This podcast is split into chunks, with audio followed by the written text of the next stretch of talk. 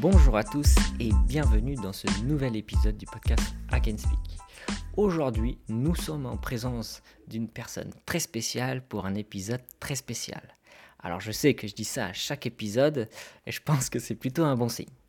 Souvenez-vous, lors des premiers épisodes du podcast, on a fait une interview avec Laurent Gaffier, créateur de l'outil Responder, et il nous avait parlé de ses débuts, notamment de son voyage en Australie, et qu'il avait côtoyé un certain Louis et un certain Renaud.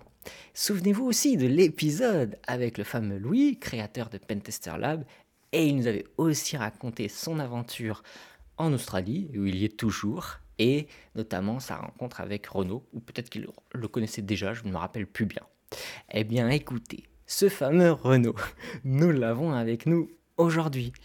C'est le cofondateur de la société Synactive, qui a été créée en 2012, si je ne me trompe pas, et c'est pour moi un plaisir de te recevoir, Renaud, et merci d'avoir accepté cette invitation dans le podcast. Eh ben, merci, merci Martial pour l'invitation, et du coup, euh, ben, merci à Laurent et merci à Louis d'avoir, euh, de m'avoir tuyauté pour cet épisode, euh, visiblement très spécial.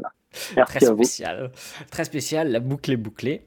Le but de cet épisode sera de parler notamment de, ton parcours et qu'est-ce qui t'a amené à créer Synactive, quelle est ta vision sur Pentest, quelle est ta vision pour créer une bonne boîte de Pentest, ce que tu attends des auditeurs?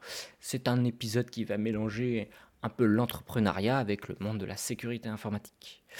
Pour ceux qui se demandent pourquoi j'interviewe Renault et pas quelqu'un d'autre, euh, eh bien, quand j'ai commencé en 2015 ma carrière de pentester, on parlait déjà de Synactive et maintenant, 8 ans plus tard, on en parle encore et ils sont toujours au top. Comme vous le savez, dans ce podcast, j'aime interviewer le meilleur pour vous, chères auditrices et auditeurs, et je pense qu'à travers toutes ces années, ils ont prouvé, notamment grâce par exemple aux victoires à la Puntoon, qu'ils se situaient ou étaient les meilleurs pour l'instant euh, en tant que boîte de pentest en France. Et je ne sais pas si vous vous rendez compte à quel point c'est dur de rester au top toutes ces ans. C'est très facile d'avoir un âge d'or. J'ai rejoint des sociétés de pentest où il y a un âge d'or. C'est une, très bonne équipe qui se crée. Ça dure un ou deux ou trois ans. Puis ça commence à partir et tout le monde part. Et au final, trois ans après, la société elle est soit rachetée ou soit l'équipe de pentest qui était super forte, elle est partie. Et du coup, j'ai sélectionné l'entreprise qui, à mon sens, représente le mieux de ce qu'on voudrait dans la société de Pentest et une société qui essaye de garder son âge d'or le plus longtemps possible. J'espère que cette petite introduction euh, t'a plu, Renaud. J'ai un petit peu travaillé mon sujet. Ça m'a plu, mais ça me met un peu la pression. Euh, j'espère sincèrement que dans, que dans cinq ans, tu pourras me réinterviewer et que, et que tu diras la même chose en introduction. Mais merci à toi, ouais. Mais avant tout, et comme à chaque épisode, alors on va pas refaire euh, tes années de lycée ni quoi que ce soit, mais avant euh, de créer Synactive, tu as eu quand même une carrière avant et j'aimerais revenir là-dessus. Euh, ma question, il y en a deux, c'est déjà qu'est-ce qui t'a fait tomber dans l'infosec, qui t'a fait aimer l'infosec? Peut-être c'était quand tu étais très jeune ou peut-être pendant tes études. Il y a un petit déclencheur. Et qu'est-ce que tu as fait en fait avant de créer et de cofonder Synactive? Ah ouais, ça va nous faire remonter au temps des dinosaures, euh, au temps où il n'y avait pas de cybersécurité, mais, mais rien que de la sécurité informatique. Euh, moi, j'ai pas tout de suite démarré par, euh, par l'informatique, vu que j'ai fait plutôt des études euh, un peu entre littéraire et entre littéraire avec un peu de maths de ci de là. j'ai fait une prépa commerciale hein, et après cette prépa, j'ai démarré en école de commerce. Euh, et à la fois manque de chance ou au contraire coup de bol. En première année euh, d'école, euh, je deviens responsable informatique d'une association de l'école. Et l'ancien responsable informatique, quand je lui demande bah, explique-moi comment démarrer pour progresser, m'envoie sur beaucoup de sites de sécurité informatique de l'époque. Et je découvre ce milieu. et petit à petit, je m'y intéresse de plus en plus. Au début, je pensais que ce serait que un hobby, car à l'époque, on est dans les années 2000, il n'y a, pas beaucoup de débouchés, euh, je suis pas très bon techniquement, euh, et euh, voilà, il n'y a pas encore, on va dire, toutes les opportunités qu'il y a aujourd'hui en sécurité informatique. Donc l'idée est de, garder la, sécurité informatique comme un hobby. je démarre dans des stages plutôt, plutôt orientés informatique, dans des grosses boîtes. Mais c'est vrai qu'assez vite, je trouve qu'autour de moi, les gens manquent de passion technique. Euh, et je me dis tout simplement que la vie va être longue euh, si jamais si jamais je fais pas de sécurité informatique, si jamais je progresse pas dans ce domaine. Euh, et du coup, je fais quelques études rapides là-dedans et j'ai enfin la chance de démarrer dans ce domaine. Donc j'ai fait un bon virage, mais je regrette pas de l'avoir fait. C'était, euh, une très bonne idée. à quel moment tu, tu fais ce, ce, virage informatique pour travailler dans la Sécu et tu vas en Australie? Tu décides d'aller en Australie? Puisqu'à à l'époque, tu étais en France, tu étais à Paris. Ouais, je démarre, euh, je démarre à Paris hein, dans une, euh, dans une boîte qui s'appelle EY. très bonne école sur l'aspect notamment méthodologie, relations clients, rédaction de rapports. Euh, je bosse pendant deux ans. Ça me permet de, m'essayer au pen test, aux audits de sécurité. Ils ont une petite équipe qui fait des audits de sécurité pour, pour ses clients. Et assez rapidement, quand même, au bout de deux ans, euh, je me rends compte que, je ne fais pas assez de technique. Que, je dois avoir à peu près, pour te donner une idée, euh, une mission sur trois, c'est une mission d'audit technique ou de pen test deux missions sur trois, je suis sur de la conformité, euh, de l'accompagnement sécurité, etc. Et je vois bien que je n'ai pas le temps de progresser assez vite. Hein. Et du coup, je repostule. À l'époque, il y avait une boîte qui avait une très bonne réputation, qui s'appelait HFC, Hervé Chavard Consultant. Ça faisait déjà euh, trois fois que, que je postulais là-bas. Euh, et je me dis, il faut, faut, que je retente, faut que je retente, je repostule et finalement le, patron finit par me recevoir en entretien, l'équipe technique me reçoit pour les entretiens techniques et, euh, je suis pris dans cette boîte où ben là je rencontre Louis Nicknegger euh, que tu as interviewé, je rencontre aussi Nicolas Collignon euh, qui deviendra des années plus tard mon, mon associé et, et, là on se marre, là on fait, on fait du pen test, on fait de l'audit. Euh, on s'essaye à quelques, missions bien techniques. Donc c'est vraiment là, on va dire que je mets un pied dans la, vraie sécurité informatique. Et effectivement, après, j'ai l'opportunité, euh, alors c'est ma copine de l'époque qui est mutée en Australie, et là, dilemme. Euh, d'un côté, je suis dans une super boîte où je m'éclate, où l'équipe est au top, et de l'autre côté, on se dit, bon, bah, l'Australie, c'est quand même une, belle opportunité que je finis par prendre. Donc je pars effectivement deux ans et demi en, Australie, toute une aventure. Euh, c'est là où Louis, finit par me, par me rejoindre, pas du tout dans la même boîte, mais en tout cas dans la même ville. Euh, et puis c'est là, c'est là que j'ai l'occasion de, bosser avec Laurent Gaffier dans une boîte qui s'appelle euh, BAE, BAE System. On fait des audits, on fait des pen tests. Je dois avouer qu'on se marre bien.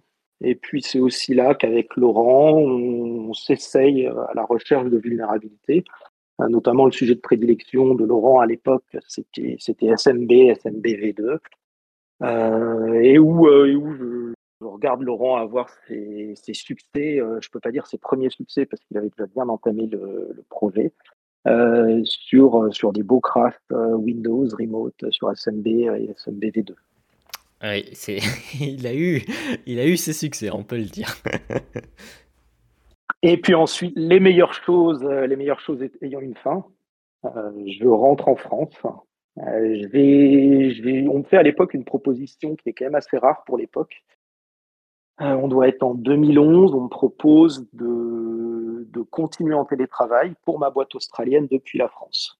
Alors à l'époque, c'est génial, je vais être en télétravail, ça va être la belle vie.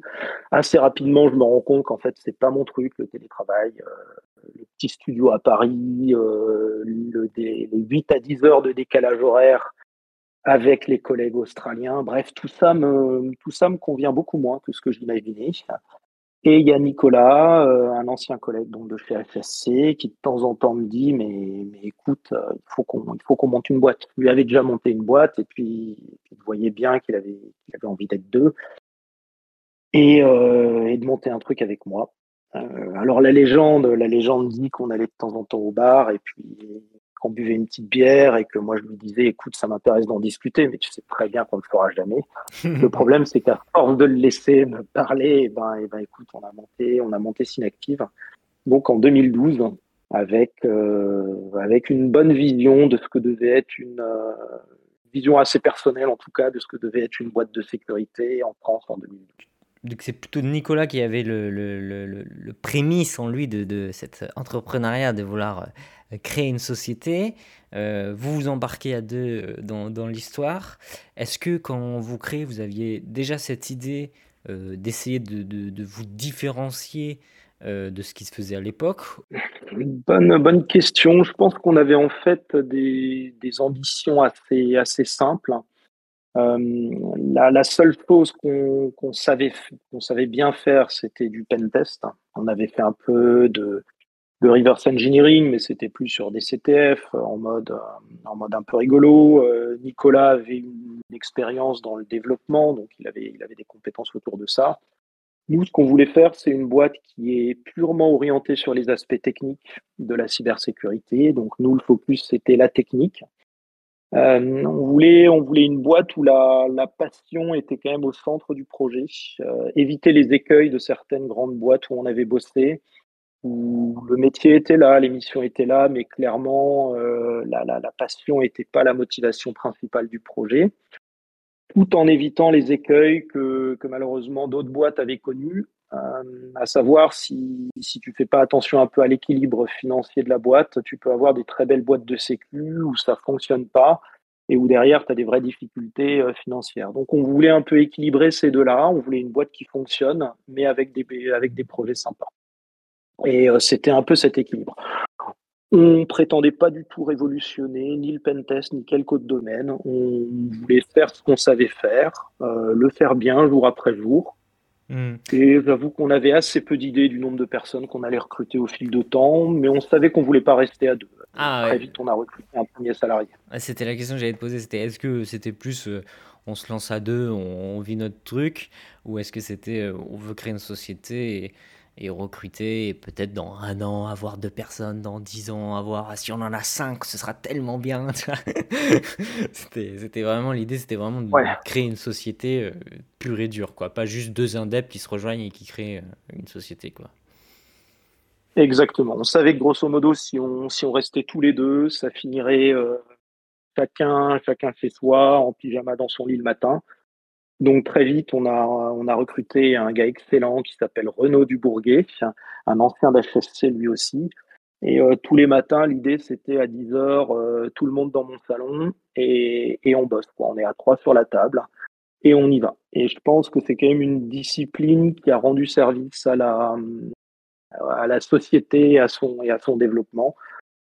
Parce que je pense que si tu restes seul ou même à deux, euh, n'a pas cette volonté derrière de, faire grandir une équipe, ce qui est quand même euh, assez rapidement ce qu'il y a de sympa dans une société. Donc au début, vous, je suppose que c'est quand même pas facile forcément. Non, je pense que vous aviez des contacts, donc vous avez réussi à, gratter, on peut dire, hein, à grind les missions, à, à, trouver la confiance du client pour qu'il recommande des missions. Euh, euh, etc. C'était ça un petit peu les débuts.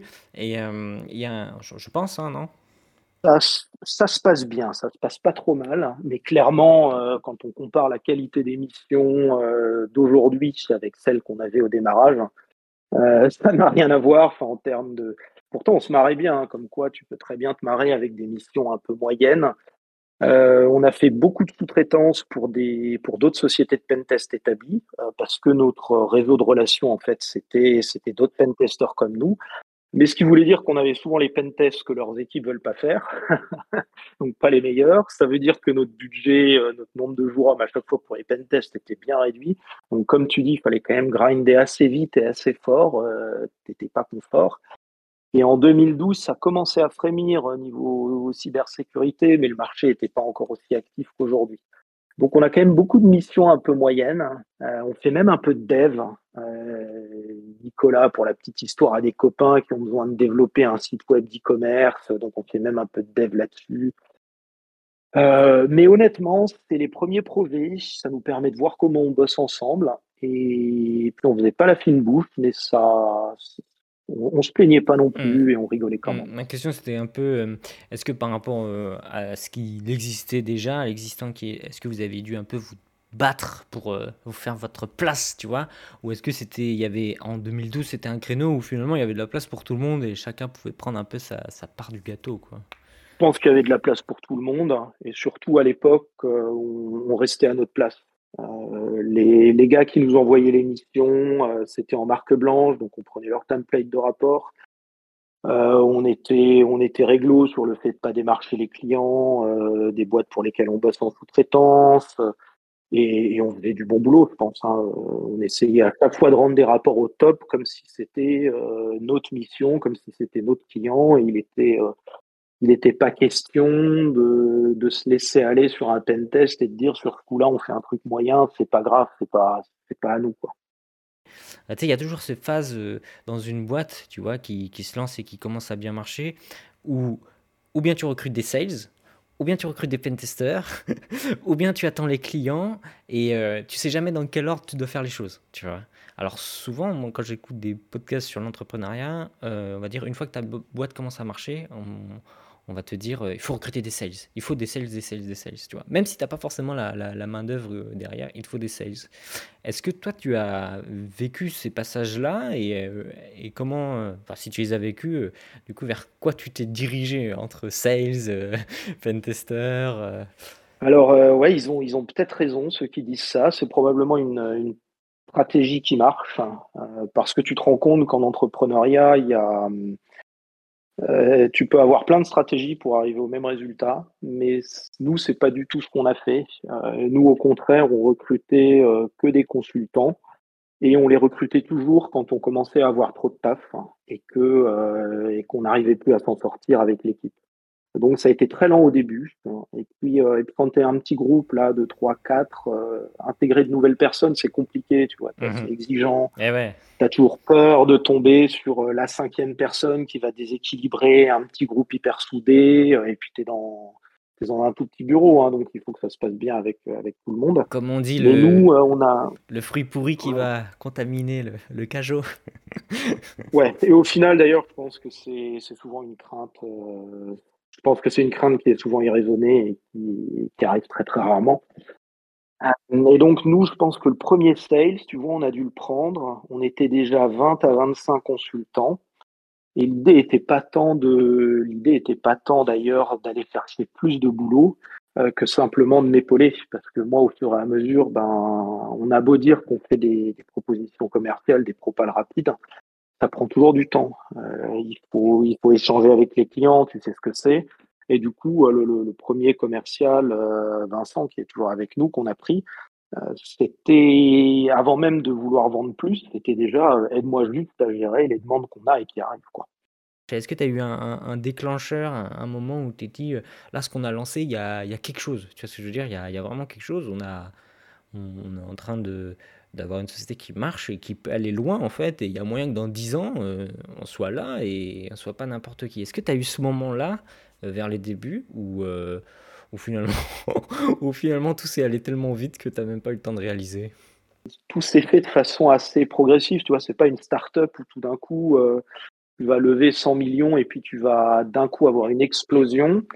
nous, il y a toujours un aspect assez progressif. Même si aujourd'hui, je dois avouer que quand tu continues à plus 30% par an et que ça te fait euh, non pas deux, mais, mais 30 personnes qui arrivent dans l'année, 30 nouveaux, euh, c'est vrai que c'est une autre histoire. Et du coup, moi, je ne l'ai jamais trop senti. Ensuite, euh, les, gaps que j'ai vus, les gaps que j'ai vus, bon, c'est quand même déjà les, retours de la communauté. C'est vrai qu'au bout d'un moment, il y a, il y a peut-être 2, 3, 4 ans, 5 ans, il y a de plus en plus de gens euh, qui viennent te voir et qui te disent ah c'est vraiment cool. Et puis tu leur dis ouais ouais c'est cool. Enfin c'est normal. On fait notre boulot. Il y a, y a pas de quoi euh, on fait notre boulot comme tout le monde. Mais au bout d'un moment il y a quand même pas mal de gens qui sont assez enthousiastes. Et, euh, et, sinon une autre phase où là tu te rends compte que la boîte a grandi toi à titre individuel euh, c'est le moment euh, que j'ai trouvé assez difficile en tant que en tant que coordinateur en tant que manager c'est le moment où tu structures ton équipe et au bout d'un moment, ça devient une évidence que tu vas plus pouvoir aller voir euh, chaque consultant individuellement. Euh, mais en fait, tu vas être responsable toi-même d'une équipe de managers qui eux-mêmes vont être responsables euh, d'une équipe technique.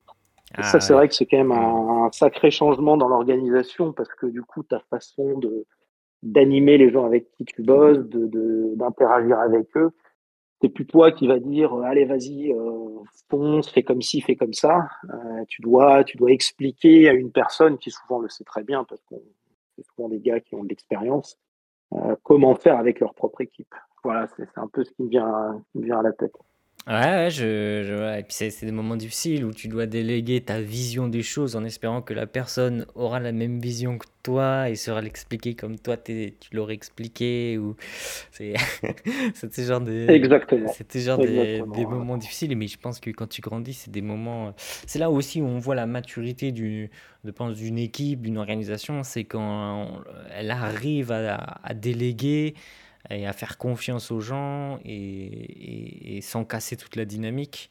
C'est là où on voit si c'est solide, tu vois, ou, ou, si ça tient pas du tout en fait. C'est un bon milestone, je pense, pour savoir si ça tient ou pas. Quoi. Ouais, ouais, ouais, ouais tout à fait. Et, c'est important qu'il n'y ait pas de, de, single point of failure. Quoi. Même moi, même mon associé, il faut que la boîte continue de tourner même quand on n'est pas là. Sinon, sinon c'est compliqué. Et c'est pas seulement compliqué si un jour euh, il t'arrive quelque chose. Ça veut dire que c'est compliqué au quotidien dès que dès que tu es en réunion, dès que tu prends une semaine de vacances. Euh, voilà, faut, faut travailler là-dessus, c'est sûr. Mmh. je, je, vois bien ce que, tu, ce que tu veux dire. Bah, Luce nous avait dit un peu la même chose quand il avait dit euh, J'ai recruté quelqu'un pour faire euh, un peu de l'infra. Et je lui ai dit mais Pourquoi? C'est parce que tu es surbooké Il avait dit non, mais s'il me reste quelque chose, il faut, faut, faut, bien que Pentester Lab continue de tourner, tu vois. Il faut que quelqu'un connaisse un peu le bordel, tu vois, pour que si jamais un, un, un, Docker plante, qu'il puisse le relancer, tu vois. C'est tout con, tu vois, mais il faut bien, bien quelqu'un autre que moi, quoi, euh, tout simplement. C'est vrai que je comprends bien ce que tu veux dire. Euh, T'es pas obligé de répondre à cette question, mais c'est vraiment une curiosité. Il euh, y a une technique qui, est très simple dans les sociétés de pentest. Imaginons, hein, c'est hypothétique, tu crées une société de pentest, ça commence à bien fonctionner, tu te fais une place, tu as des sales. Et là, la clé, euh, la clé pour euh, avoir un chiffre d'affaires qui va bien, grandir, recruter un max et, et bien vendre c'est de faire des gros contrats cadres pour des grosses banques euh, sur des, des, jours hommes assez fous, tu vois, ça peut être 200 ou 300 jours hommes vendus en une seule mission, c'est des sommes assez folles, mais généralement c'est des missions euh, pas forcément les plus croustillantes pour le pentester, tu vois, moi qui en ai mangé pas mal, je peux le dire, c'est vraiment pas les missions les plus croustillantes, et c'est souvent des trucs qui ont déjà été édités chaque année en fait, euh, où il y a juste un tampon et en fait tu lis les rapports des années précédentes, tu retrouves les mêmes vues en fait. Bref, tu te rends compte que tout le monde s'en fout un peu, mais c'est des audits tampons, j'appelle ça. Euh, donc ça c'est une stratégie qu'on peut déployer pour euh, faire beaucoup de chiffres d'un coup et même potentiellement la technique ultime c'est qu'une fois que tu as fait des gros chiffres comme ça, malgré le fait que tes missions en fait c'est que des contrats cas de, de missions pas ouf, mais tu vends ta société plusieurs millions à, une, à quelqu'un de plus gros, tu vois, un, gros, un gros truc. Et euh, ça, c'est la stratégie euh, pour faire euh, voilà, de l'argent, on va dire, si tu es entrepreneur dans la sécurité informatique. ma question, c'est, je pense qu'à un moment donné, forcément, mon point, c'est que quand tu vends ce genre de mission, c'est pas forcément très intéressant pour un pentester. Et c'est ce qui peut amener à du turnover, etc. Ma question, c'est est-ce qu'à un moment, vous avez été amené face à ce choix cornélien de se dire euh, on pourrait vendre pour euh, plein de grosses euh, alors banques et assurances un max et tout et faire un max de bénéf ou, et, ou alors on fait le choix de choisir ses missions, choisir bien ses clients, essayer de trouver des, des missions intéressante pour nos pentesters parce que notre but c'est de les garder, etc. Est-ce que ce choix il s'est présenté à vous? Je peux t'en parler à posteriori, même si c'est vrai que, que quand tu as une boîte qui a deux ans de maturité, euh, je pense que ce que tu as dit c'est non seulement très vrai, et ah, tu vois ce que, je veux dire hein. de l'intérieur. Hmm. Ah, je vois très très bien ce que tu veux dire et ton analyse est très pertinente. Euh, avec vraiment un trade-off entre la sécurité d'un chiffre d'affaires qui est signé avec un, avec un gros contrat cadre euh, et deux et deux écueils majeurs qui, qui, font que parfois les missions sont moins intéressantes. Et c'est pas tout le temps le cas, mais bon, voilà, il y a quand même une probabilité. C'est pas tout le temps le cas. Hmm. Ouais. bah, surtout, surtout quand tu es face à des, des campagnes, euh, des, des, sociétés très matures, tu as cité la banque et les assurances, des sociétés très matures qui font peine tester toutes leurs applis tous les ans. Euh, et ben le, souci, des fois, quand tu fais ça, c'est que ben il y a beaucoup d'applis qui sont déjà pas hyper intéressantes à peine tester, et qu'en plus, si ça fait depuis quatre ans qu'elles sont peine testées, il n'y a pas toujours grand chose à dire dessus.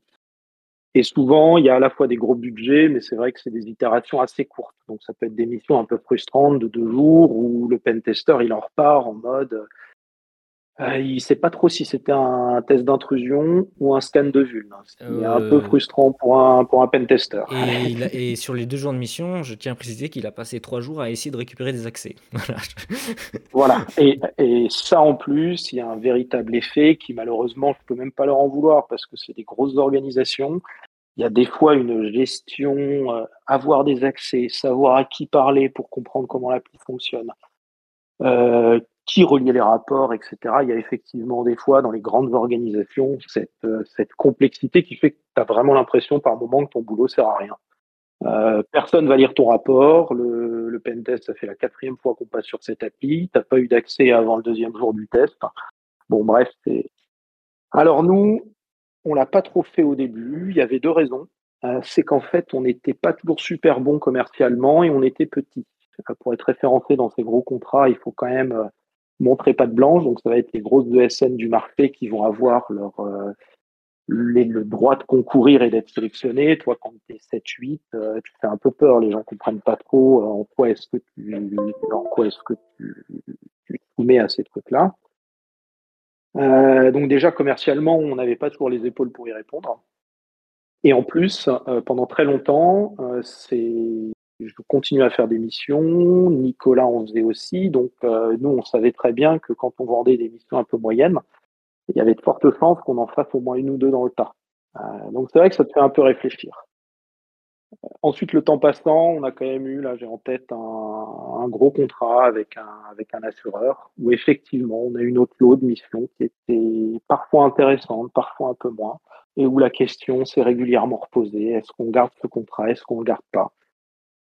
Il nous a fallu, il nous a fallu, j'avoue, euh, longtemps pour décider d'arrêter, euh, d'arrêter ce contrat.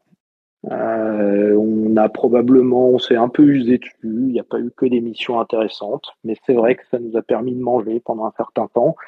Et à tous les moments où on avait un peu peur de ne pas avoir d'autres missions plus sympas, on savait toujours qu'il y avait un petit, un petit pen test qui pouvait s'intercaler dans notre Non, mais je vois très très bien. ouais, on l'a fait, on a essayé de pas trop le faire. Et euh, aujourd'hui, on est à une taille de boîte où on le fait. Euh, ça nous arrive de le faire. C'est pas les contrats auprès desquels on court le plus, et donc on essaye de rester assez exigeant vis-à-vis des clients. Et dès qu'on voit que la relation est pas top, que l'intérêt des missions est pas top, euh, voilà, on, essaye d'en parler assez rapidement aux clients et de régler ça. Ensuite, et quand même pour, pour encore une fois tempérer un peu le truc, on se rend compte que de temps en temps, euh, il y a des, gars de l'équipe, et ça, des fois, c'est assez surprenant, des gars de l'équipe qui viennent te voir et qui disent euh, Là, moi, ça fait deux mois que j'ai fait un gros red hyper exigeant, euh, que j'ai grindé, j'étais à fond. Est-ce que dans les trois prochaines semaines, je peux me faire des missions un peu plus tranquilles? Ça ne veut pas dire que le mec va pas faire le boulot, ça veut juste dire qu'il va être sur un rythme justement un peu plus compatible avec euh, déroule ta méthodo, tu fais un bon boulot de pen test. Et ouais, avec une charge mentale moins élevée quoi. Mm. au bout d'un moment, les, les, les, missions très compliquées, très exigeantes, si tu en fais toute l'année, euh, 12 mois d'affilée, ça peut un peu t'user. Et puis des fois, tu as aussi des profils un peu plus juniors qui sont hyper contents de démarrer avec euh, justement euh, bah voilà, mon, mon périmètre, c'est telle installation Wi-Fi euh, dans une banque. Mon périmètre, c'est telle appli interne en .NET avec un client lourd, point à la ligne. Ça permet de se chauffer, ça permet de progresser et ça permet d'avoir des missions qui sont plus faciles à encadrer que, que les missions super, euh, super techniques et super exigeantes qui font rêver les gens plus expérimentés. Mmh. En gros, ce que tu dis, c'est, une question d'équilibre entre euh, tu peux avoir ce type de mission, mais il faut un équilibre. Il euh, faut pas avoir que ça, quoi, en fait, tout simplement. Euh, dans, la, dans le plaisir que tu as, c'est des fois tout simplement les clients tu peux avoir des périmètres qui en apparence vont être pas très intéressants, euh, mais en fait, sur le papier, ça n'a pas l'air d'être un pentest passionnant. En fait, tu découvres derrière une techno que tu connaissais pas, qui en fait se découvre assez challengeante. Il y a plein de vulnes. Et puis des fois, le client est super sympa. Euh, ça aussi, il y a des, il y a des missions où le client, c'est un plaisir de bosser avec lui, il aime bien ce que tu fais, il échange avec l'équipe, il te motive, il joue avec toi, il te donne des indices, il, élargit le périmètre si besoin. Et c'est surprenant, et c'est surprenant quand c'est des missions qui, sur le papier, tu croyais pas trop. Tu te dis, ah, cette mission-là, bon, on va pas, on va pas se marrer, mais tu as des très bonnes surprises. Mmh, ça, Malheureusement, tu t'en doutes, euh, il y a l'inverse aussi. Il y a l'inverse. Ça m'est déjà arrivé euh, de tomber sur des clients euh, en qui, euh, enfin, en tant que pentester, du coup, moi, tu, tu, tu crées une relation euh, de confiance, presque d'amitié en fait avec eux. C'est souvent comment ça se crée, c'est que tu vas pour auditer une application pour cette personne que tu ne connais pas du tout, et il s'avère que tu arrives dans ta période, c'est vraiment la, ta semaine parfaite, tu fais que trouver des vues. Si elle se trouve, l'application a été auditée l'année d'avant, il avait rien trouvé, toi tu arrives, tu, tu déboîtes tout, tu as des trucs tu vas super loin, tu es à fond dedans, tu commences à comprendre l'appli mieux que le client lui-même, il est super fier de toi, il est super fier le, le gars, ça crée une relation, etc. Et après, le gars, en fait, il dit euh, Bah, moi, le prochain audit, euh, il dit au commercial euh, Moi, je veux Martial, tu vois. Alors, je dis Martial, ça pourrait être n'importe qui, mais il dit Je veux ce gars-là, tu vois, parce que il a créé vraiment une relation, il a confiance en toi, et il sait que s'il te laisse sur une mission une semaine, même s'il te recontacte pas pendant une semaine, il sait que tu vas grind à mort ce truc. Et toi, en tant que pentester, tu as vraiment envie de lui prouver que tu es toujours au top et tout, tu vois. Ça, c'est vraiment les... c'est mes meilleurs souvenirs, tu vois. Ouais, tout à fait. Et d'ailleurs, je, conseil hein, à tous les gens, mais quel que soit d'ailleurs leur, euh, leur rôle euh, professionnel, de, de faire attention à ses, à ses clients, certes, mais aussi à ses fournisseurs, parce que dans une période où les plannings sont serrés, où il y a quand même une certaine pénurie de compétences, être le client avec qui tout le monde veut bosser, je pense que c'est quand même un bon avantage. Les gens, ils sont sensibles. Mmh. du coup, on va là, on a parlé beaucoup pentester, auditeur. Moi, je vais euh, avant de passer à un autre sujet, j'aimerais ta vision sur, euh, ta vision personnelle, hein, euh, sur ce que, pour toi, est un bon auditeur, un bon auditeur, un bon pentester, hein, donc vraiment, le métier de pentester. Euh, pour toi, quand, tu, quand la société recrute euh, un pentester, euh, qu'est-ce que tu t'attends à, ce qu'il est au fond de lui? On va imaginer quelqu'un qui finit son stage ou qui a deux ans d'expérience. bon, un confirmé, un senior, il aura toutes ses qualités déjà. Mais par exemple, tu recrutes quelqu'un qui a un ou deux ans d'expérience. Qu'est-ce que tu t'attends à, ce qu'il ait comme qualité pour, pour toi, pour dire ça, c'est un, un, bon auditeur quoi? Euh, ouais, on a la hein. réputation, je pense. Ouais, ouais, non, pas facile. Et pourtant, on recrute des gens, donc on devrait avoir la réponse. Euh, historiquement, nous, on a toujours été regardant sur les capacités techniques, la connaissance technique. Euh, voilà, comment est-ce qu'on exploite les principales vulnérabilités. Ce qu'on cherche à déterminer, c'est est-ce que le candidat, est-ce que le futur auditeur a déjà déterminé qu'il a une certaine persévérance pour apprendre euh, pour progresser et qu'il est capable d'être un, expert technique? Il faut quand même pas oublier que, contrairement à ce que, disent des fois certains détracteurs, euh, justement, du pen test et tout, euh, tu es censé être un expert de, censé être un expert de l'intrusion, quoi. C'est, ton boulot et il faut que tu maîtrises euh, ces aspects-là, ou quel que soit ton métier, d'ailleurs, dans la sécurité informatique, hein, la réponse à incident, l'ingénierie inverse, le développement euh, d'outils de sécurité, il faut avant tout maîtriser son sujet et avoir, si possible, un coup d'avance euh, sur son client, sur les aspects techniques. Ce n'est pas toujours simple, hein, parce qu'on est quand même aujourd'hui dans un monde où on croise de plus en plus d'interlocuteurs que les clients qui ont des très bonnes compétences et qui peuvent challenger l'équipe sur pas mal de points. Donc ouais, maîtrise du sujet, patience, persévérance, capacité de travail et, volonté de progresser euh, techniquement. Pour nous, c'est la base et c'est toujours là-dessus qu'on a, qu'on a, choisi les, choisi les gens avec qui on bosse. Mais il n'y a pas que ça, tout en doute.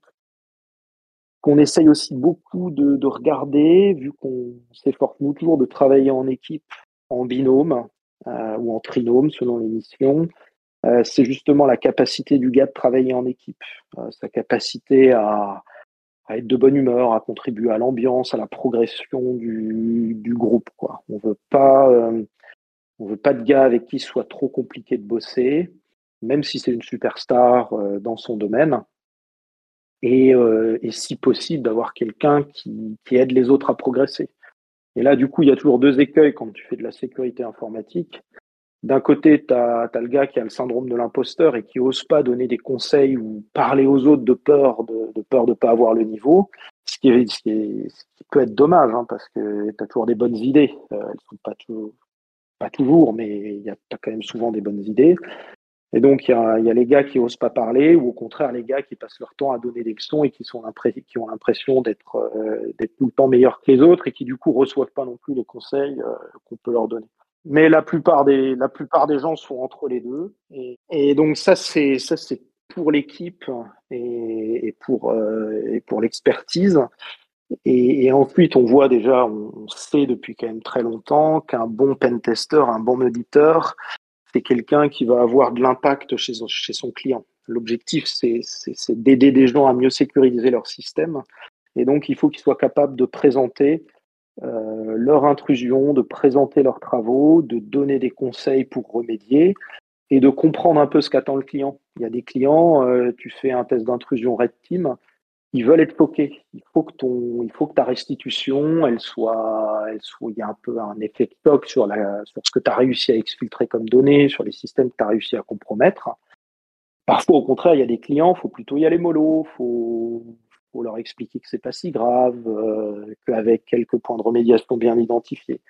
Donc, ce qui marche bien aussi, c'est quand même des, des, experts techniques, mais qui savent aussi, qui parlent en face à des organisations et à des êtres humains, et qui sont capables d'avoir le bon niveau de discours au bon moment. Du... Et c'est En anglais, on dit du situational awareness. awareness, ouais. Awareness. un impact client. Et, et d'ailleurs, souvent, c'est le, c'est le vrai, euh, c'est le, bonus qu'on voit chez les profils expérimentés. Ouais, je suis d'accord avec toi. Euh, on, mm. voit des, on, voit des, on voit des jeunes qui sortent d'école, ils ont mangé du CTF, ils ont mangé du routine, ils sont, ils sont très costauds sur les aspects techniques.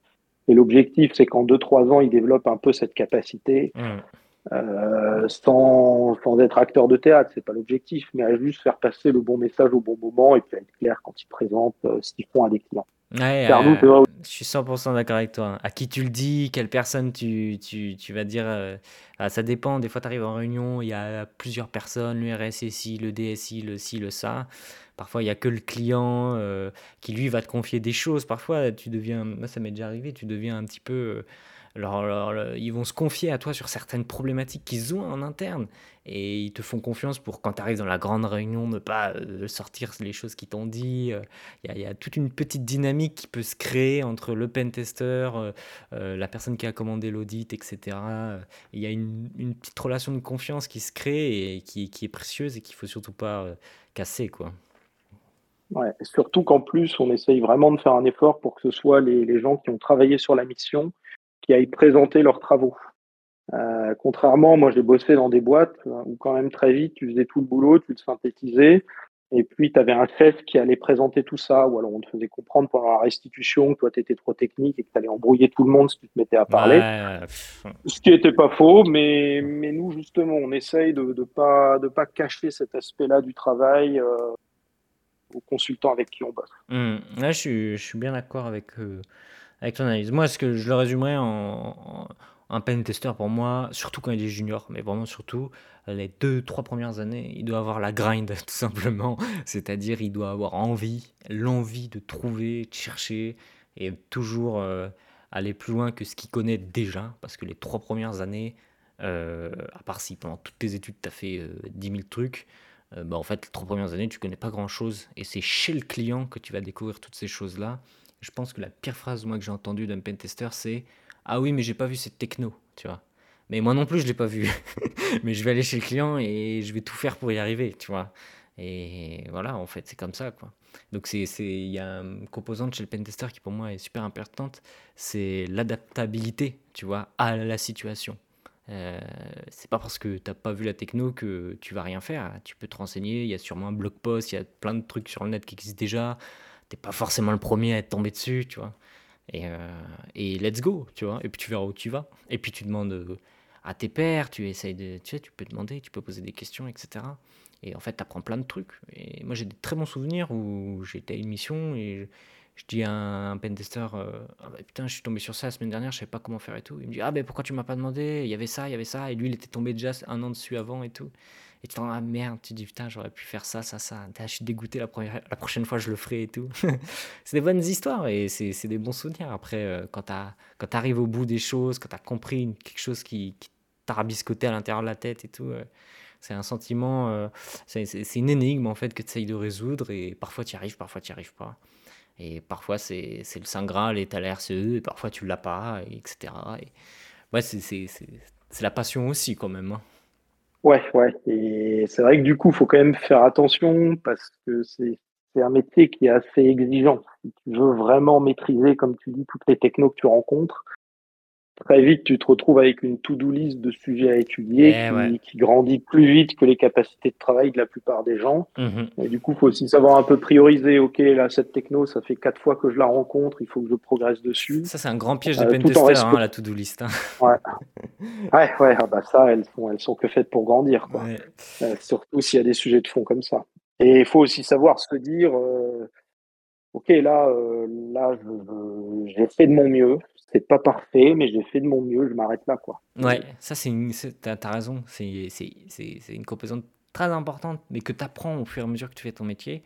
C'est de te dire, bon, la mission, elle se termine jeudi soir parce que vendredi, c'est rapport. Et, euh, et, euh, et ben, même si demain, un client me dit, ah, ben, vous avez pas trouvé ça, pourtant il y avait cette vue, ben écoute, moi, j'ai fait ce que j'ai. J'ai, je me suis vraiment donné. Et est-ce que je suis content du travail que j'ai fait? Je suis content du travail que j'ai fait. Et même si j'ai pas tout vu, et eh bien écoute, j'ai fait vraiment avec toutes les connaissances que je pouvais mettre et euh, je suis fier du résultat. Et à partir de ce moment-là, en fait, après, euh, tu peux passer la mission suivante, à la mission suivante de manière très sereine et passer un bon week-end, en fait. Mais ça, ça, c'est moi, tu vois, j'ai mis longtemps, hein. franchement, ça, ça s'apprend aussi. Hein. Ah c'est pas évident. Hein. Ah, j'ai mis, j'ai mis très longtemps aussi à y arriver et je pense d'ailleurs ne jamais vraiment y être euh, arrivé. En fait, j'ai plus compris ça d'ailleurs en voyant d'autres gars de l'équipe bosser. Et au bout d'un moment, euh, tu sais qu'il faut, il faut se dire qu'on a fait le maximum dans le délai imparti et qu'il restera des vulnérabilités et, qu'on n'y peut rien. Qu'une couverture à 100%, le risque zéro n'existe pas. Euh, couvrir à 100% un périmètre de pentest, euh, sauf si c'est sauf si c'est 100 lignes de PHP, c'est quand même très compliqué. et encore des fois, même dans des codes soi-disant hyper sécurisés de 100 lignes, tu, retrouves des vulnes. Donc ouais, c'est préserver quand même aussi son énergie, savoir s'arrêter quand on va fatigue, et puis accepter que, que peut-être qu'un jour, il y a un autre pentest euh, qui, qui, trouvera quelque chose que tu n'as pas vu. Et, et c'est la vie, et tant mieux, tout comme toi, des fois, tu te pointes sur un périmètre, le client t'explique qu'il y a déjà deux boîtes de pentest qui sont passées dessus, et tu trouves une troisième vulnérabilité. Mmh. Et là, tu es super fier. Voilà, c'est comme ça. Super fier. Et ensuite, tu, tu sais aussi, attention, te, te moque pas des confrères parce que ça arrive à tout le monde et un jour, ça, ça nous arrivera aussi à nous. du coup, bon, on a bien fait le sujet des pentesters. Je suis, je suis content, mais pour moi, c'était super important euh, pour cet épisode de faire ça parce que tout simplement, euh, quand j'ai commencé ma carrière, j'aurais aimé euh, que quelqu'un me décrive un peu ce que serait mon métier plus tard et là où il fallait faire attention et tout. Il y y a quand même une, une grosse composante dans les pentests, dans, dans le même métier de consulting, hein, c'est euh, le burn-out en fait. Et euh, j'allais te demander, est-ce que euh, tu as peut-être déjà rencontré vis-à-vis des, des, différents collaborateurs que vous avez recrutés et un peu comment vous pouvez le combattre, mais je crois qu'il y a un peu répondu dans le sens où tu disais quand des gens sont sur des missions lourdes, on, on peut les mettre sur des missions avec une charge mentale moins grande pour qu'ils puissent se reposer. C'est un peu comme ça, non que, que, vous arrivez à à pas faire burn-out euh, tout le monde. Parce que c'est très très dur d'être euh, consultant sur des années. Hein. C'est facile d'être consultant un ou deux ans. C'est très dur de l'être sur 5 ans, 6 ans, 7 ans. Ouais, ouais, ouais. ouais. Euh, ben, on a déjà commencé, comme tu dis, à, à évoquer le sujet. Je pense qu'il faut, il faut préserver son énergie, sa motivation. Euh, là, ça me fait penser, je sais pas si tu connais le bouquin Dune de Frank Herbert, il y a aussi un film qui est sorti. Ouais, j'ai vu le film. ouais, très bien. Euh, je crois qu'il y a une citation qui dit un truc du style Araki s'enseigne l'art du couteau. Couper ce qui est incomplet et dire maintenant c'est complet, ça s'achève ici. donc il faut savoir à un moment clôturer le rapport de pentest et passer au pentest suivant en se disant que sur le précédent on n'a pas tout fait c'est toujours très dur, moi, je trouve, quand euh, tu discutes avec un pentester, et des fois, ça arrive avec des pentesters très expérimentés qui te disent euh, Bon sang, je suis pas fier de ce rapport, j'en ai pas fait assez, je, ah ouais. Hmm. il faut plus de jours. Et, et tu comprends ce que veut dire le mec, et tu sais que effectivement, et des fois, plus les gens sont compétents, plus ils s'en rendent compte parce qu'ils euh, ils, voient tout ce qu'ils ont raté si jamais ils commencent à aller dans le détail euh, des bibliothèques, des systèmes connectés à ce qu'ils sont en train d'auditer. Euh, et, c'est vrai que des fois, on a perdu des gens qui, à un moment, n'acceptaient plus de se dire mon audit, par essence, il est imparfait. Et, ça, c'est dommage. Donc, ouais, préserver quand même son énergie. burnout, tu disais. je pense qu'il faut garder le, il faut préserver le fun. Euh, et là, c'est marrant, le mec auquel je pense, euh, c'est un gars qui s'appelle Gaël, avec qui j'ai bossé dans une grosse boîte. Et des fois, ça m'arrivait de lui dire ah, cette mission, elle n'est pas terrible. il m'avait donné un bon conseil que, j'avais essayé vraiment de suivre tout au long de ma carrière. Il m'avait dit un truc du style Renault, euh, des missions qui sont pas fun, il y en aura toujours. ce que je fais moi, c'est que j'essaye à chaque fois de trouver une partie de la mission qui m'intéresse et je vais essayer de l'approfondir.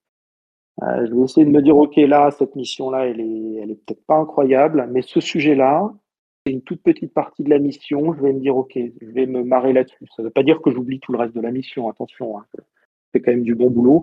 Mais j'essaye de me dire, tiens, à la fin de cette mission, j'aurai au moins la satisfaction d'avoir progressé sur un sujet technique qui est, intéressant. Euh, et ça, je pense que c'est une bonne chose. Et je pense aussi, j'enchaîne parce que tu me parles de burn-out, euh, il y a aussi, je pense qu'il faut aussi faire gaffe, notamment dans les boîtes de pentest. Euh, faut que, faut que les fonctions, euh, faut que les équipes support dans ces boîtes-là soient au service des pentesters. Faut que tout ce qui est administratif, tout ce qui est euh, en dehors de, de, de ton métier de pentester, ce soit le plus simple possible pour l'équipe faut éviter, faut arrêter de prendre la tête aux gars en, en les faisant partir à des heures impossibles, euh, en expliquant que l'hôtel euh, l'hôtel va être un peu plus loin parce que c'est un peu moins cher, qu'ils n'ont pas le droit de manger le midi euh, dans un restaurant et tout. faut aussi quand même travailler sur ces aspects pour éviter, pour éviter que, que la fatigue du pentest s'additionne en plus à une fatigue euh, administrative avec des feuilles de temps compliquées à remplir, etc. Ah bah, on dirait que tu lis dans mes pensées parce que moi je l'ai vécu, ces histoires de resto où faut oh, pas bah, manger trop cher, euh, les feuilles de temps horribles à remplir, euh, où tu dois te souvenir de ce que tu as fait il y a 28 jours, enfin bref. ah bah, je l'ai vécu aussi, je l'ai vécu aussi dans d'autres boîtes. ouais. Quand, à la fin, quand à la fin de la semaine, la seule remarque que tu te prends, et qu'il y a une erreur dans ta feuille de temps. c'est la seule remarque de ton chef. Ah ben franchement, euh, c'est, moi c'est du vécu, euh, ça me parle. Euh, on, va, on va changer, on va, on va, on va un peu avancer. au début, donc c'était une société de pentest, de consulting, et maintenant vous êtes diversifié, forensic reverse, d'ailleurs gros gros pôle reverse, réponse à incident, red team, etc. Euh, tous ces, tous ces métiers-là, en fait, ils ont été créés à partir des besoins des clients qui, à un moment, vous disaient Ah, j'aurais besoin d'un reverseur, euh, t'as pas quelqu'un Et vous vous êtes dit ah, Ça peut être pas mal d'en recruter un. Euh, comment ça s'est passé, cette évolution, en fait, cette explosion, on va dire, de, des différents métiers qui se sont créés, en fait? À chaque fois, ça s'est fait. à chaque fois, je dirais que ça s'est fait un coup trop tard par rapport à nos besoins. Mais l'avantage, c'est qu'on l'a jamais fait trop tôt. Euh, au début, il y avait euh, une grosse équipe euh, où tout le monde faisait tout. et on commençait à avoir un peu des missions d'ingénierie inverse hein, sur des sujets plus long terme, des missions qui durent deux mois, trois mois, où il y a des compétences plus poussées sur du bas niveau, un peu d'électronique, etc. Mais comme tout le monde était un peu dans la même équipe, euh, à la fois ça tournait, ce qui était sympa pour voir différents sujets, Et il y avait des fois des problèmes de gestion de planning. Tu avais des petites missions qui cannibalisaient des gens qui étaient sur des missions plus longues. Mais tu as un client qui t'appelle et qui te dit Ah là, j'ai vraiment besoin, s'il te plaît, de quelqu'un la semaine prochaine pour un pen test web, s'il te plaît, file-moi quelqu'un. Donc, ce que je faisais bêtement, et c'était ma responsabilité euh, à l'époque, eh ben, je demandais à quelqu'un euh, qui est sur une mission de reverse engineering de trois mois, d'interrompre ce qu'il faisait pour aller faire du pen test web à la défense euh, pendant une semaine. Ça a marqué, mais on voyait bien. Oh, le mauvais patron. mais oui, mais oui, on, fait, on, fait, des erreurs et on en fait beaucoup. et on voyait bien que à la fois ça marquait, mais que mais qu'il y avait quand même des sujets qui nécessitaient euh, beaucoup de temps pour monter en compétence, que ça s'improvisait pas, que tu pouvais pas mettre tout le monde sur différents trucs. Donc, on a assez rapidement créé une équipe euh, dédiée à ces projets plus longs euh, sur, du, sur de l'ingénierie inverse. Et honnêtement, ça a été une très bonne idée parce que c'est une équipe qui, qui s'est retrouvée dans une temporalité différente, avec les désavantages que ça a aussi, hein, parce que ça veut dire que pendant trois mois, six mois, tu vois qu'un seul sujet, tu vois qu'un seul truc. Il mmh. faut, faut, aimer, faut aimer grind d'effort sur une seule techno. Ouais, ouais. Mmh. Euh, ça, ça a été le reverse. Et puis à un moment, on avait des clients qui nous disaient aussi, euh, tiens là, j'ai un projet de développement, est-ce que tu peux m'aider à intégrer un chipset cryptographique dans mon appliance? C'est du dev. Et donc là aussi, on essayait de faire appel aux deux premières équipes, euh, Reverse et Pentest, pour aller faire ce dev. Et on se rend compte qu'on est encore à la fois avec des compétences et des temporalités différentes. Ça peut être des projets un peu plus longs, ça peut être des projets où il faut avoir un support derrière, où il faut suivre un peu les bugs que tu peux avoir dans ton code. Et donc, pendant longtemps, on a demandé aux gens d'essayer de jongler. Et puis, au bout d'un moment, ben, tu vois, l'évidence apparaître. ben, il faut créer une équipe de dev. Et là, euh, tu te rends compte euh, qu'en fait, être un bon dev, c'est une expertise très particulière. Et tu vas commencer à prendre des profils très précis là-dessus.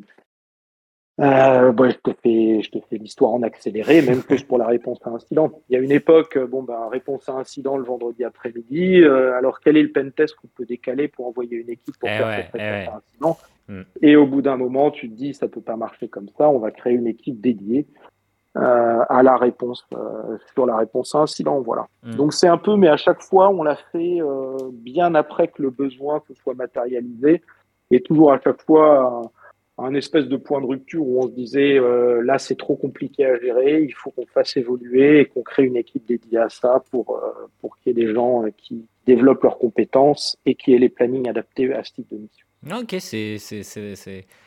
Ok, j'avais pas imaginé comme ça. Mais du coup, par exemple, quelqu'un qui fait de la réponse à un incident, finalement, il a des. C'est quelqu'un qui, fait, qui est sur plusieurs. il fait pas que de la réponse à un incident, il fait du pentest ou peut-être du reverse, je sais pas euh, où c'est vraiment des gens dédiés à la réponse à incident C'est une question comme ça. Parce que je me, je me doute que le reverse, tu as des gens euh, dédiés euh, faire que du reverse, je m'en doute. Mais réponse à incident, c'est. Je sais pas. c'est à réponse à incident, ils sont, ils sont dédiés réponse à incident. Ah, ok. Ce qui peut arriver, c'est qu'ils peuvent, euh, ils peuvent bosser sur des outils internes pour préparer les prochaines réponses à incident.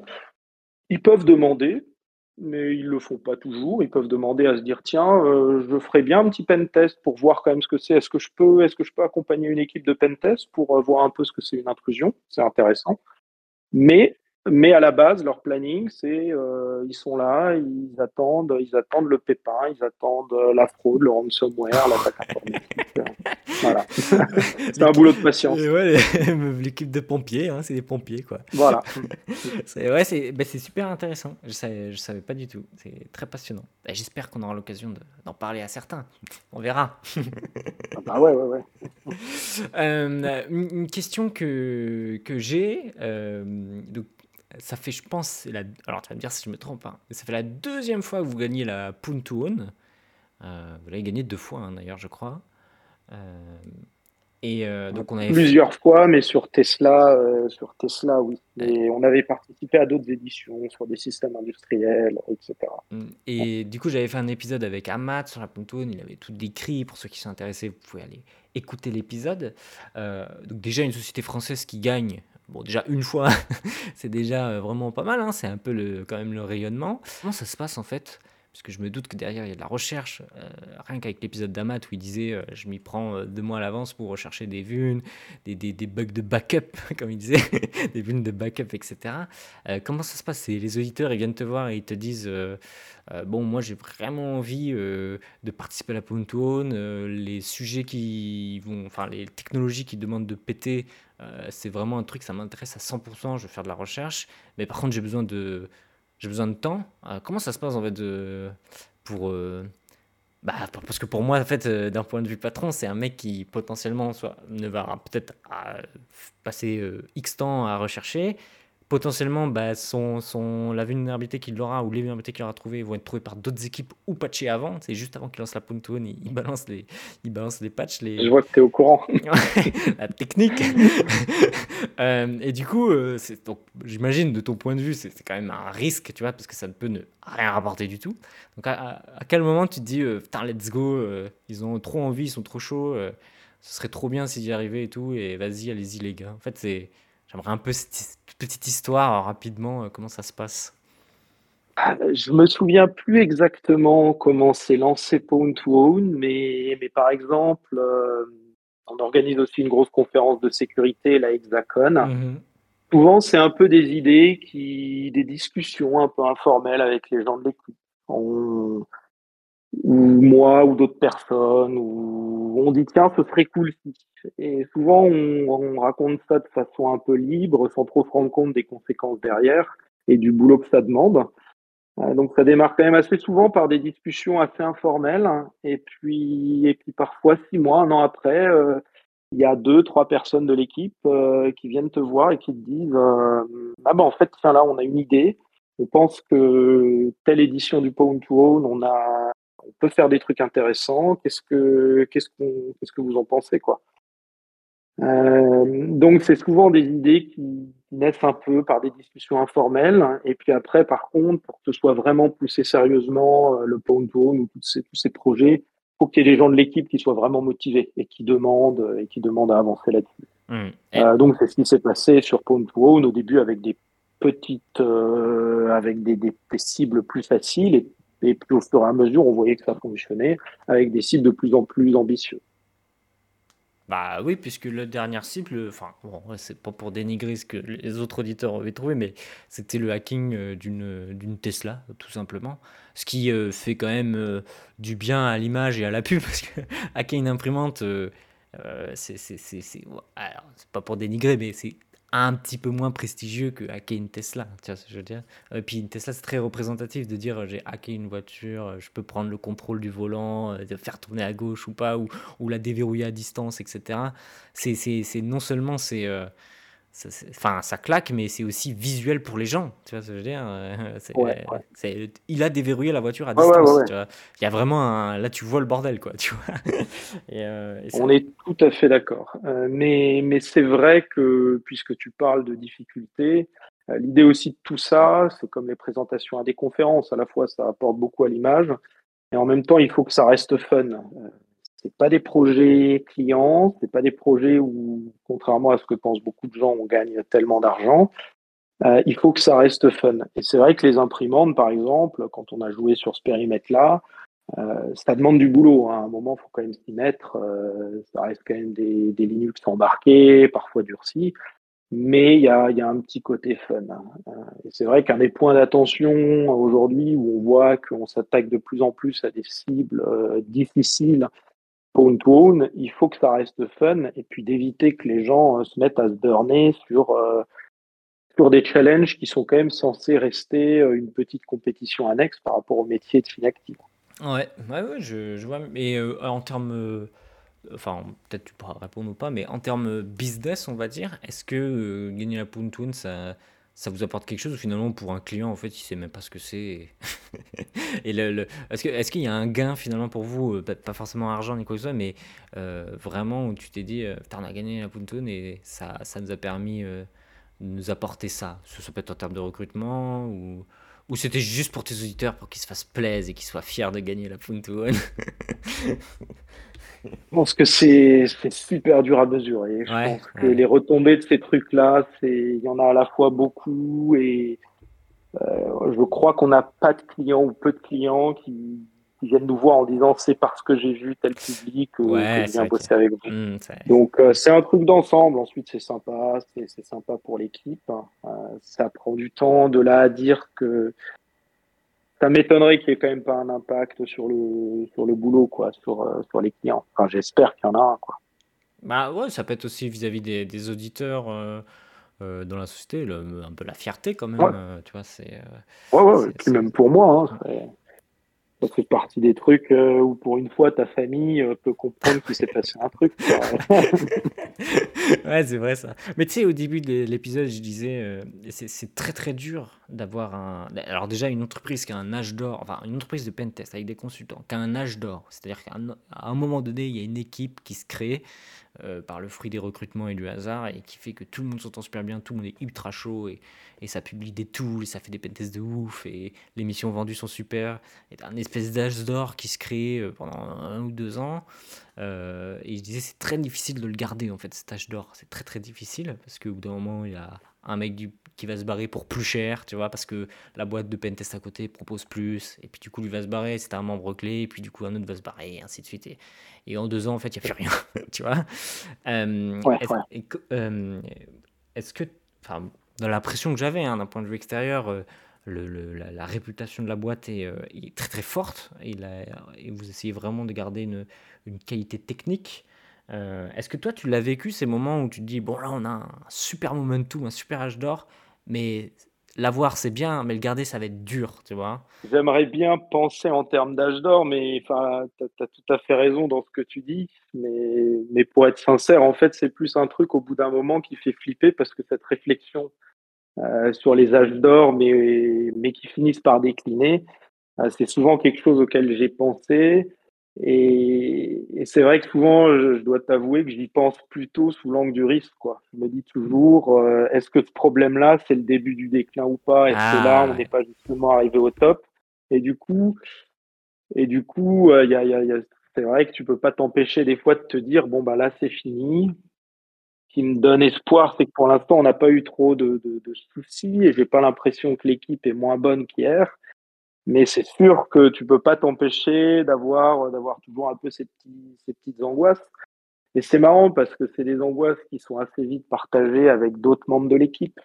Euh, où, euh, où tu peux des fois avoir des gens qui se disent ah ouais mais si on continue de grandir au bout d'un moment ça changera au bout d'un moment ça changera le truc qui me rassure, c'est que ça fait depuis 8 à 10 ans que j'entends ça et qu'on et qu'on a peur de ça. La première fois où on a dépassé, je crois, les 8 personnes, il devait être la, la taille de la plus grande table euh, dans le resto en bas de nos locaux. Euh, on s'est dit, mince, on pourra pu manger tous ensemble à 8. Euh, on est 9, il va falloir se scinder pour manger. La culture va se déliter. Et, bon, et finalement, ça va. Quoi. On peut garder une bonne ambiance sans manger tous ensemble. Quoi. Mais, mais ça fait flipper, ça continue de me faire euh, flipper. Ouais, c'est sûr. Et, et j'avais, moi, j'aime bien poser une question. Enfin, si tu aurais un conseil pour, pour un, un pentester, un junior ou un confirmé, peu importe. Euh, un conseil quelconque, un conseil de vie ou, un conseil. on, ouais, en a donné pas mal, hein. au cours de cet épisode, on en a donné pas mal, mais peut-être si tu veux terminer sur un conseil euh, pour, pour un pentester, ça peut être pas mal. Un auditeur, on va dire. Moi, je pense qu'il faut, faut, prendre du plaisir euh, à ce que tu fais, faut se marrer. Enfin, faut développer ses compétences, il faut être bon, mais, mais c'est très dur. Et donc, soit tu as une volonté de faire et tu arrives vraiment à te contraindre à, grinder, soit, soit tu essayes de contourner et, tu t'amuses. Tu fais des CTF, tu fais des trucs rigolos, tu fais des projets de dev avec des gens, des gens sympas. Et, résultat, je pense que ça t'aide à faire des trucs difficiles, euh, à pas stagner et, à faire des choses qui sont, tu vois, qui sont exigeantes, euh, sans pour autant, euh, tu vois, déployer une volonté euh, qui, est, inhumaine, quoi. Donc ouais, je pense que trouver votre truc pour se marier. Moi, je sais qu'une des erreurs que j'ai fait, c'est j'ai beaucoup trop travaillé quand j'ai démarré tout seul, sans partager avec d'autres, et du coup, t'as pas l'émulation du groupe. Et voilà, quand j'ai découvert tardivement les CTF, mais ça n'existait pas, pas trop dans les années 2000, en début 2000, enfin là, tu te rends compte que tu bosses plus longtemps, plus vite, mieux, tu récupères des idées des autres personnes avec qui tu bosses, et en plus, tu t'amuses. Ouais, c'est top, donc euh, je pense que c'est une bonne chose à faire. Ça ne veut pas dire qu'il ne faut pas faire des trucs difficiles, il hein, ne faut pas stagner et juste se marrer avec des petits trucs euh, faciles. Mais enfin, faut, faut trouver du plaisir en faisant des trucs qui te challenge un peu. Quoi. Eh bien, écoute, Renaud, merci beaucoup pour euh, ce podcast. Je ne sais pas si c'est la première fois ou pas que tu fais un podcast. C'est la, c'est la deuxième fois, pour tout avouer. C'est la deuxième fois. Mais, mais c'était il y a longtemps et j'y prends toujours autant de plaisir. Ah ben, moi, j'ai pris beaucoup de plaisir à interviewer. Je suis très content que cet épisode existe, s'il passe ta validation finale. je, je, serais très content que cet épisode puisse sortir. Et c'est la même chose que j'avais dit pour euh, l'épisode que j'ai fait avec Blacklist sur le Bug Bounty. Euh, moi, quand j'ai commencé ma période de, dans le pentest, j'aurais aimé avoir ce type d'épisode et écouter ce que c'est qu'un un pentester, ce qu'une boîte peut offrir, euh, quelle est la vision d'une boîte de sécu qui, qui, euh, qui veut le meilleur pour ses pentesters, qui veut le meilleur pour ses clients, euh, qui veut offrir le meilleur pour tout le monde et, euh, et, pas tomber dans les pièges de certaines sociétés qui, bon, voilà, voilà hein, ils, sont, ils sont là pour faire le chiffre plus que le bien-être euh, du pentester lui-même. Et je pense, moi, le meilleur exemple que je peux citer, c'est ce que tu as dit par rapport aux feuilles de temps, aux notes de frais, aux petits détails du quotidien euh, qui n'ont rien à voir avec le métier lui-même. je pense que c'était très révélateur et ça en dit très long. parce que moi, c'est vraiment les trucs qui m'ont le plus fait chier et marqué durant ces années de pentest. Et euh, c'est ce qui te bouffe du temps. Et l'exemple de le vendredi soir, alors que tu as fait ta mission, tu as peut-être trouvé trop RCE, tu t'es donné comme un malade, tu as, terminé tes journées à 20h, et on te dit Écoute, Martial, t'as pas bien rempli tes feuilles de temps, euh, c'est pas bien et tout. ça fait jamais très plaisir. voilà. Mais, euh... Eh ben, écoute, je, je, prends, je prends plus ton compliment comme une, comme une remarque pour l'avenir.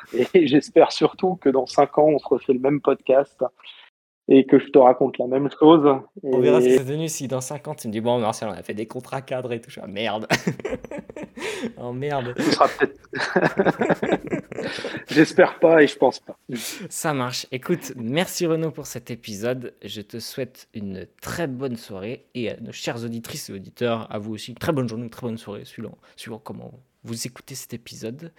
Euh, voilà, tu peux dire le petit au revoir de la fin. Ben, merci à tous les auditeurs. J'espère que, que c'était fun. Euh, voilà, amusez-vous, progressez, profitez. Euh, on est quand même dans un métier euh, passion. Donc ne gâchez pas cette passion. Amusez-vous bien. Et salut tout le monde.